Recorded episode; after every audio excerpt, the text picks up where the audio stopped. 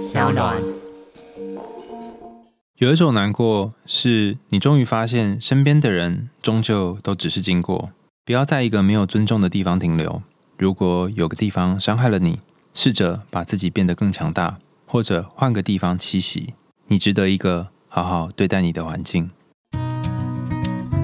嗨，欢迎来到我的森林，我是很可爱又很可口的海苔熊。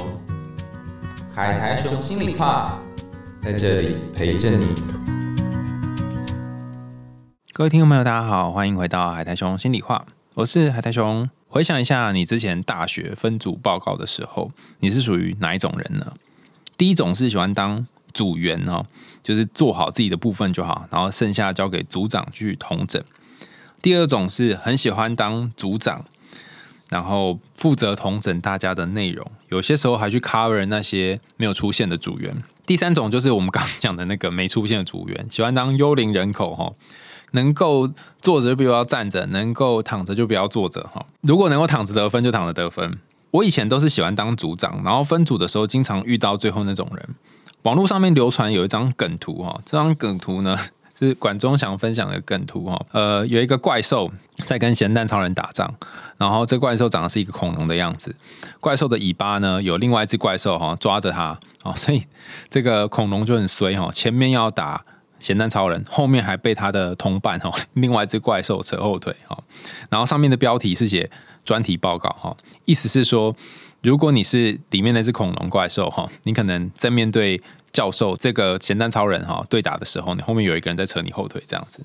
好，那我觉得那时候其实就像是这个图一样，经常在做报告的时候，你已经觉得报告已经做不完了，然后还有一些人就交来很烂的内容，甚至是你觉得天哪，在写什么，根本就是随便敷衍的。然后你就很想要把它弄得更好，或弄得更完美。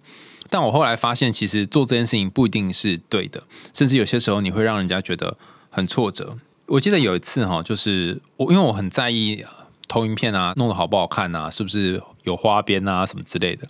然后同学们他们可能做了四五个不同 part 的投影片，然后我要把它汇整在一起，我就会把它弄成都一样的，这样比较有一体感嘛，听起来好像不错嘛，哈。可是有些时候会弄很晚，甚至格式跑调什么之类，搞老半天。有一次就是因为就弄分组报告弄很痛苦嘛，然后呃老师就在他没有针对我，但是当中就对大家说。好像很多人都会试着在分组报告当中去做多一点，或是帮同学去 cover，让某些同学可以躺着得分。但是你可能要，如果你是这种很喜欢 cover 别人的人，你可能要想一下。我分组报告的目的呢，其实是希望大家训练一起合作的能力，而不是你对这个主题的表现的能力。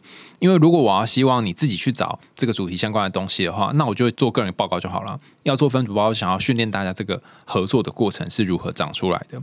所以老师其中有一项评分呢，一定都会叫同学们自己互相评分嘛。好，那后来就会加入这个，但老师也会在过程当中观察同学们的互动。所以在那一次呃老师公开喊话的情况下，我就意识到说，哦，原来有些时候如何跟同学合作，比起你做了什么更重要。那我们今天写信来这个伙伴呢，叫做米苏哈，米就是呃白米的米，苏就是很酥脆的酥。米苏他分享了他在大学发生的一些事情，也是跟分组报告有关。让我们一起来听听他的故事。海苔兄你好，我是一名大学生。一年前，系上分组要完成一个大型的影视作品。我的组员都是平常在一起玩的朋友。虽然组里面除了我之外，其他的人都是高中相关科系，可是我也觉得我一直以来都很努力的去追赶大家，成绩也维持的不错。一想到能够好好发挥所学，就觉得很开心。作业进行的很顺利，组里面的气氛也融洽。直到某一次，我却意外发现。我们定期给指导教授评估的企划案里面，我做的部分被完全删掉重做了。也是到那个时候，我才知道，原来我过去画好的图、做好的影片、写好的报告，几乎全部被换掉，而我完全不知情。其实我之前就有发现一些异样，但是却不以为意。组长经常私底下和其他组员讨论，并且做了很多更动方向的事情，但是却没有告诉我。很多事情都是觉察不对劲之后追问了，我才知道我的建议每次都不被组长采纳。但是在指导教授提出相同的问题的时候，他却跟指导教授说：“哎，这个问题我早就想过喽。”我就觉得说，我明明当初也有提出类似的问题，为什么都没有采纳？或者是说他会在反驳我的提案之后，转身加入他自己的作品，然后在我的作品上面覆盖他的作品。我找组长很隐晦的提起这件事情，但是他却不愿意正面回应，最后只说了一句：“我知道你很认真，但你做的不是我想要的，所以我就自己重做，或者是找别人。”之后的情况，从一开始的默默删除。然后变成让我改东改西之后，再用各种理由表明不会用我的作品，然后越来越发现自己好像被排除在外。轮到我做会诊报告的时候，组长也迟迟不肯把他做的部分给我。好不容易会诊完之后，缴交的前一刻却被要求换成他做的版本，连分工表都是其他组员帮忙说，我也有做事，组长才勉强在十几个项目当中挑了一两个写上我的名字。我的组员们之间都是朋友，然后我也不想因为这件事情跟他撕破脸，把组里面的和平打乱。可是我又很难过，投入了这么多心血，却还是没有能够入他的眼。我只能看着原本应该属于我的栏位被放上其他人的作品。制作已经到了尾声了，看着收尾阶段的成品，对我来说它非常陌生。听着其他组员一脸感慨的说“终于要结束了”这种话的时候。我内心就像被无形的力量给狠狠掐住，喘不过气，心里总是很矛盾。我不觉得自己比别人差，但也担心自己是不是真的不够好。同时，我也很害怕未来进入职场会不会遇到同样的事。我已经没有动力，也不想再继续做事了。心态上觉得，反正再怎么努力也是枉然，分工表上也不会多加上我。既然这样，何必做白工呢？但我理智上知道这样是不对的。因此，还是只能勉强自己坐在电脑前面开始工作。当年我就是因为对这个有兴趣，想要多点探索，才选这个可系，也觉得很开心。没想到现在却觉得力不从心。我想要请问海苔熊，到底该如何应对这样的事情？我很害怕，如果摊牌，就会失去了这份友谊。面对其他的组员，包含组长，他们都可以很自在的做自己的工作，而我却不行。我对此感到非常不舒服。该如何调试才好？大家总认为我脾气很好，但我其实只是把生气憋在心里。明明很想要，但是也不敢把内心的想法表达出来，总是一再被跨越底线，不敢反抗，只能够晚上一个人躲在被子里面偷哭泣发泄，或者放着让情绪自己消失。这是来自于米苏的信件哈。我在看这封信件的时候，其实蛮难过的，因为我在想。如果我面对到跟你一样的状况，应该不只是躲到棉被里面哭泣而已吧？可能会开始怀疑自己的价值，然后开始想着为什么会遇到这么糟糕的事啊？我是不是做错了什么之类的？一连串很多负面的想法都会蜂拥而至。而且你不是不努力的人，你是很努力的人。那甚至是你越过了呃，人家高中都有学这些，但是你没学这个障碍，然后勉强的去追大家的脚步，却遭到了这样的对待。但在前几集我们分享的故事当中，有聊到，有些时候哈，你很拼命不一定有好结果，甚至有些时候就是因为你太出风头了，某些人会看你不顺眼。那之前有一集节目，我们也聊到说，那些讨厌你的人，不论如何都会讨厌你，所以你好像要怎么样去要他们喜欢你或认同你呢？你只会让自己在一个死胡同里面绕不出去。所以这个过程是辛苦的，因为你会感觉到说。我已经做了很多了，可是你还是没有办法看见我。就像你在信件里面谈到说，有一段话，我真的真的看了超揪心。你说我很难过，我投入了这么多的心血，还是没能够入他的眼。你只是想要被他看见而已，被写在那个格子里面。可是为什么连这么简单的事情都好难，好难？我觉得自己的心血没被看到，哈，这本身就很难过了。然后。还被另外一个人用他的作品覆盖上去，那要更难过。然后你也说，这个万你很害怕，万一这种状况以后在工作上面发生怎么办？哈，呃，我觉得这件事情似乎未来一定会发生，因为你会遇到很多很黑暗的事情，或者是人情冷暖的事情。所以我我自己的想法是，或许你要给自己一个双重接纳的勇气。双重接纳就两段嘛，哈。那第一个接纳是接纳自己有。悲伤和生气的权利。你在信件里面谈到说，大家都觉得你人很好，然后呃，好像不太会生气。然后甚至不断的越过你的底线。可是如果你永远都当这样的人，那大概也很难会有人知道说你的点在哪里。做一次、做两次，可能会影响到关系。可是这一个爆炸，或者这一个说出你的点的本身，对你的人生来说，或许就是一个里程碑。我分享一个故事好了。先前有一个朋友呢，他在和同事一起共事的时候，发现他的同事总是把他应该做的事情，然后交给他。那几次下来之后呢，他就觉得很烦，为什么自己都要当那个 cover 的角色？然后有一天，我那个朋友他就写了一封信给那个同事，然后把他内心的感觉写出来，用真的是用纸笔哦，然后放到那种白色信封里面。那自此之后呢，那个同事就不敢再把事情丢给他，但他们的关系也渐行渐远，变得很疏离，然后甚至是那个同事看到他都会有一种很怕怕的感觉。那我后来问我那朋友说：“你会不会后悔写那封信？”他回了我一段话，我到现在印象非常深刻哈。他说。有些人，你不想要破坏你跟他之间的关系，是因为你希望你们还能维持某一种表面的友谊。但当你真的破坏了这个关系之后，你就会发现，你破坏的根本就是一张纸。当初好像没有必要真的留着这张纸。他后来也说，哈，就是原来当两个人渐行渐远之后，他原本以为这每天可以一起吃饭，然后在对面聊天，这个好像是朋友一般的同事，实际上他的角色也没有真的那么重要。所以我在想，呃，你虽然前面信件前面有谈到说很很不容易啊，哈，就是遇到这群同学，然后可以变朋友，哈，呃，你不想要撕破脸，但这些朋友真的有好好对待你吗？你真的值得这样的朋友吗？还是你其实因为这些朋友，然后正在一点一滴的失去你自己呢？好，所以第一个要让自己有生气的权利，如果可能的话，你也可以把你的生气表现出来。第二个接纳是接纳世界上。就是有这样的一个人，然后遇到算我衰，听起来很悲观哦。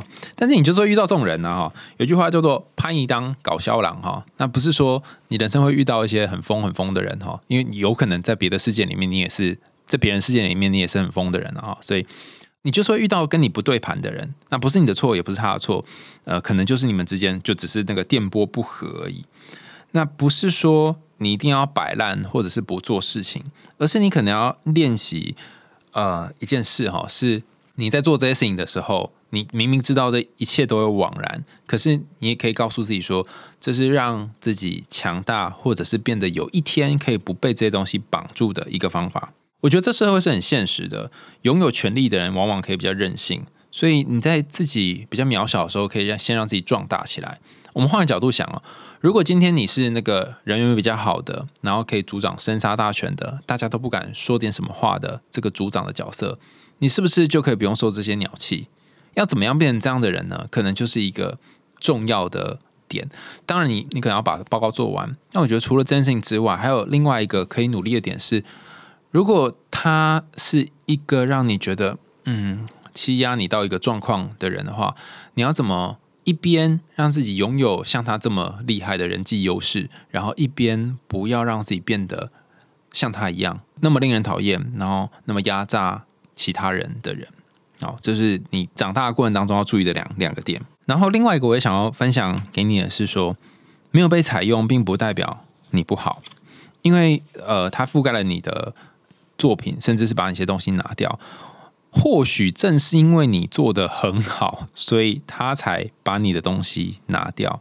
你想，我们我们来一起思考一件事哈。这个做的很好的部分后面写上你的名字，那呃，他的部分可能也做的不错，但是他可能做的没有你好，他可能会担心你做比他好，所以他就换上自己的，这样就没有人可以看到你的东西。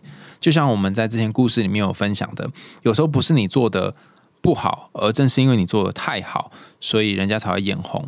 那这种时候呢，该怎么办？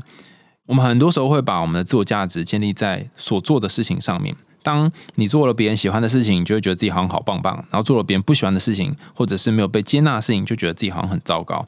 可是久了之后，你会发现，不管你做什么，都会有人喜欢，都会有人不喜欢。如果这个地方没有办法接受你的好，而且你已经提出抗议，却还是没有结果的时候，我觉得就是时候把你的努力放在别的地方。比方说你在公司一直被抢功劳，然后呃，或者是你在这个地方呃完全都没有办法崭露你的头角，那下次可能你就不要跟这些组员一起同组。那这是一个具体上面可以操作的事情。那我分享一个在职场上面真实发生的例子哈。这个朋友我是也是大学时代就认识了，这次考进了，因为面试很不容易，考进一间很难考的公司。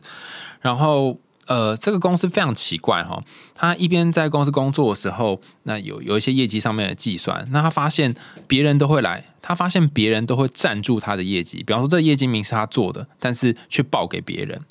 那几次之后，他就觉得天哪，我都在这个公司做白工嘛哈，那。但是白工作，他他因为还是要生活嘛，所以还是得领钱，还是得过日子。他私下做了一件事，我觉得很酷哈，他就去考了一些其他专业的证照，然后在一边考证照的过程当中，一边念书，然后每天都呃工作的时间都超过超过十小时哈，就这样一直过过过，该过了几个月，然后考上了证照。因为考上了证照，所以他就可以拿证照去跳槽，然后就从他原本公司离开了。我就问他说：“诶，你那时候会不会觉得公司亏待你，甚至是？”呃，这些人都很黑心，然后把你的业绩拿去虚报给别人。他说他当时的确有这样想，但是他发现这样想对自己的人生没有太大的帮忙，因为可能想着想着，然后好痛苦，好痛苦，陷入那个难过当中。可是还是得去面对，因为他不可能撼动这个体制嘛，撼动这个公司，所以他就说，那我还是得面对我人生的议题，或者我想要去处理的事情。那不如我就离开这个地方。那我觉得他算是很勇敢的人，因为。呃，离开一个地方，等于是很多你习惯的东西都要放下。那我相信，对于米苏来说，可能以往在人际关系的经验，好不容易你才会遇到一个可以跟你算是像是朋友，可以一起呃玩乐打闹、气氛融洽的一个组别，或是一群朋友，要放弃他们，真的很不容易。但放弃之后，也代表你可能会有新的开始或新的转机。那继续在这里面呢？你可能会哦，好了好了，还是不错。可就像我们刚前面讲的一样，在这张纸上面，你会不会被扭曲成一个你自己都不认得的人？你还喜欢这样的自己吗？那还有一个呢，是我的朋友哦，他是一个社工哦。他他每次我在跟他讲这些事情的时候，呃，就是不论是我们在节目上面讲的故事，或者是有人投稿信箱来的内容，我在跟他分享的时候。他都说：“哎，我们为什么常常杞人忧天呢？啊，他是一个比较乐观的人哈。那我就说不是啊，这是内心的历程观，就人生就是很复杂的哈。你们不能就就说啊，这个也没什么哈。他告诉我说，他的工作哈，经常没有办法想那么细，因为他必须很快做出一个决定，然后决定呃，他的当事人要不要给他补助，或是从哪里得到补助这样。所以他就说，他经常伴随他身边的一句座右铭哈，是这次的人生经验教会了我什么。”就是 learn a lesson 哈，你大概很难立刻去改变身边的人，或者是这个大环境，因为你在一个相对权力比较弱势的地方，你能够动摇的有限。当然，你可以透过某种爆炸或是伸张正义来去说你想说的事，但我在猜，这可能跟你的个性也不太像，你不一定会做出这些事情来。所以，如果要退一步的话，你可以想，在这件让你很受伤的事情当中，你不好意思撕破脸的事情当中，你学到了什么？我自己的感觉是哈，呃，你后来觉得你很无力、力不从心，看起来是一个蛮负面或蛮悲惨的事。实际上，这是一个比较正面的东西。为什么呢？哈，心理学里面有一个著名的概念叫做“习得无助”哈。呃，主要的实验就在说有一个动物啊哈，它一天到晚被电，然后它发现自己的这个笼子呢，它不管怎么按按钮都不会停止被电，所以它就放弃按按钮了，因为反正按或不按哈，都还是会被电嘛哈。那等到它被移到一个按按钮就可以停止通电的箱子里面的时候，它也不按，所以这个就叫做著名的概念，叫习得无助哈。当你其实可以改变现状的时候，你还是不去做任何事情哈。就他换了箱子，但他也不去按按钮。可是我觉得习得无助这件事情，它是有演化上面的意义的。如果你在一个让你很痛苦的地方，而且你不管做什么都不会有任何改变的地方，拼命挣扎、拼命挣扎的话。那会发生什么事呢？就是你还没有，呃，就是你还没有抵达终点之前，你就会先累死。所以这一群朋友，或是这一群你的组员，至少这个组长，让你感觉到你怎么努力都不会有用的时候，其实就是让你好好存钱，存钱嘛，哈，就至少可以节省精力的时候啊。所以一种做法哈，是你就反正最后都不被采用嘛，哈，你就六十分做过了就好，这是一种。另外一种是你还是可以做八十分或九十分的版本，但你你可以把它存起来，放在你的档案夹里。那我相信影视作品这个行业之后会有一些作品集，或者是一些呃你需要给别人看的东西，它都可以变成你生命滋养的一个部分，就是不会被浪费掉了哈。你的人生经验是重要的。但重点是，你可以想想这一次的人生经验教会你什么。比方说，可能是不要再跟好朋友当组员。有些朋友哦，他真的是要等到你跟他一起去旅行。一起工作之后，你才知道他的真面目。比方说，我之前跟一个朋友出去玩，然后我才发现说，哇，原来他平常是多么肮脏的一个人。不是指呃个性上肮脏哦，是就不太会整理自己的呃住住的地方那个肮脏，呃东西乱丢哦，然后把袜子放在那个冷气机口，然后让它可以吹干这样。可是你要想，就是整个房间都是他袜子的味道。我也是旅行之后才知道，因为平常他就看起来是一个整整齐齐的人，但实际上生活习惯非常非常差。好，那也是有些朋友，其实当朋友的时候很好，但是当同事的时候却发现居居哈，他不但没有办法负起责任，更没有办法把你的功劳给你，他会自己霸占功劳。好，那另外一个你可能会学到的是，分组之前你可以先想一下，呃，组长是谁？好，这个组长，如果你一开始就直觉觉得这个人怪怪的，或者是他好像会去掌握一些东西，然后比较不符合你的个性，你就不用委屈自己。那第三个是，你可能要试着，这样听起来好像有有点有点那叫什么被动，但真的真的人生就这样，你会发现这世界上有些角落就是会存在一些会邀功的人，甚至邀功，我觉得已经算还好。有些人是会在背后捅你一刀。在人格心理学当中，有一个重要的人格概念叫做马基维利主义者。马基维利主义者就是他做什么事情都唯利是图，然后以自己想要的东西为前提。那你的组长可能第一种可能就是他是马基维利主义者，他很在意自己要的东西，然后他甚至会为了自己的利益而去践踏别人应该要被呈现出来的东西。但是随着时间，你就会慢慢发现哦，哎，好像有些人他就是长这样子。那你不需要去改变其他人的人生，因为他们这辈子就会长这样。那还有一种可能是你的组长他很出于某一种嫉妒 （envy），这个嫉妒又羡慕的感觉，所以他必须把你的东西藏起来，以避免你的东西相形。其他组员现在好像变得是比较好、比较厉害的样子，所以或许是你表现的很好。那你可能会觉得说好烦哦，为什么要活在这么黑暗的世界？或者是为什么我总是在人际上面遭遇许多挫折？我们之前有分享过有一集节目叫做《恶人》哈，吉田修一的《恶人》哈，如果你有兴趣可以去听吉田修一那一集。那一开始跟大家分享了有一段话哈，是猫之寺的知恩姐那段话叫做：就算是再好的人，只要有好好在努力。在某人的故事里面也会变坏人，所以呃，你可能不知不觉伤害了别人，或者是别人不知不觉伤害了你，但是我们可能不一定会发现啊。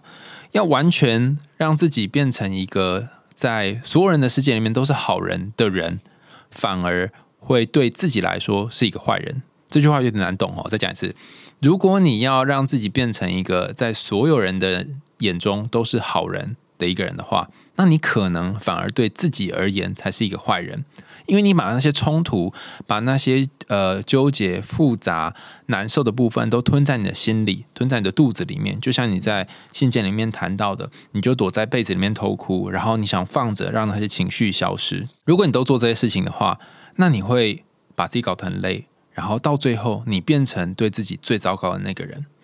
每个人都希望别人可以对自己好一点，但你有没有想过，你可以对自己好一点呢？你有没有想过，在其他人都还没有对你好之前，你先对自己好呢？我觉得要能够接纳这世界上有一些黑暗的人、黑暗的事情存在是很难的。但就像我们之前有一集谈到，躲在那个被子里面啊，嘴巴会吐蛤蟆的那个淑芬一样。当你吐出蛤蟆，感觉好像是一个很糟糕、很脏的、很恶心的东西跑出来。可是你吐出蛤蟆的此时，你才可以从那个在棉被底下很热、然后很不舒服、压抑的很很难过的你的这个牢笼当中解放出来。我觉得你可以选择把你的感觉很直接的丢直球给组长，你也可以选择在这一次的报告当中先把你的部分做完，然后存下你觉得以后可以当作品集的部分。你也可以在下一次的分组当中去挑选跟你不是那么呃 m a 不是那么好，但是可能可以一起合作的人。而这一次的经验，或许也可以给你一个小小的未来人生方向指南，就是说，诶，我到底要挑什么样的人跟我一起合作？而这个合作的人，他可能能力很强，但是他可能看我不顺眼，那我要以呃人际关系为主，还是以这个人的能力为主？在学业或者是职场上，我们经常会遇到和自己想法不对盘的人，也可能会遇到讨厌自己的人。有一件事情，我希望大家可以放在心里，就是如果有人不看好你，甚至讨厌你，那并不代表你不好，而只是你们之间的关系不好。那这两个不好看起来都是不好，但是当你相信只是你们的关系不好，或者是你们的频率不对的时候，你就不会把那些苦都吞到肚子里面，然后一个人承受。又到了节目的尾声啦，感谢大家的收听，欢迎大家在 Apple Podcast 或是其他留言管道告诉我们你听完故事的想法哦。然后，如果你有故事想要投稿的话呢，也可以投稿到海苔熊信箱，你可以按 Show Note 下面有一个链接，可以点进去。欢迎大家也透过 Sound 这个平台赞助我们家猫咪布瓦的罐头哦。想听更多有趣的童话故事和心理学知识吗？我们海苔熊心里话，下次见啦，拜拜。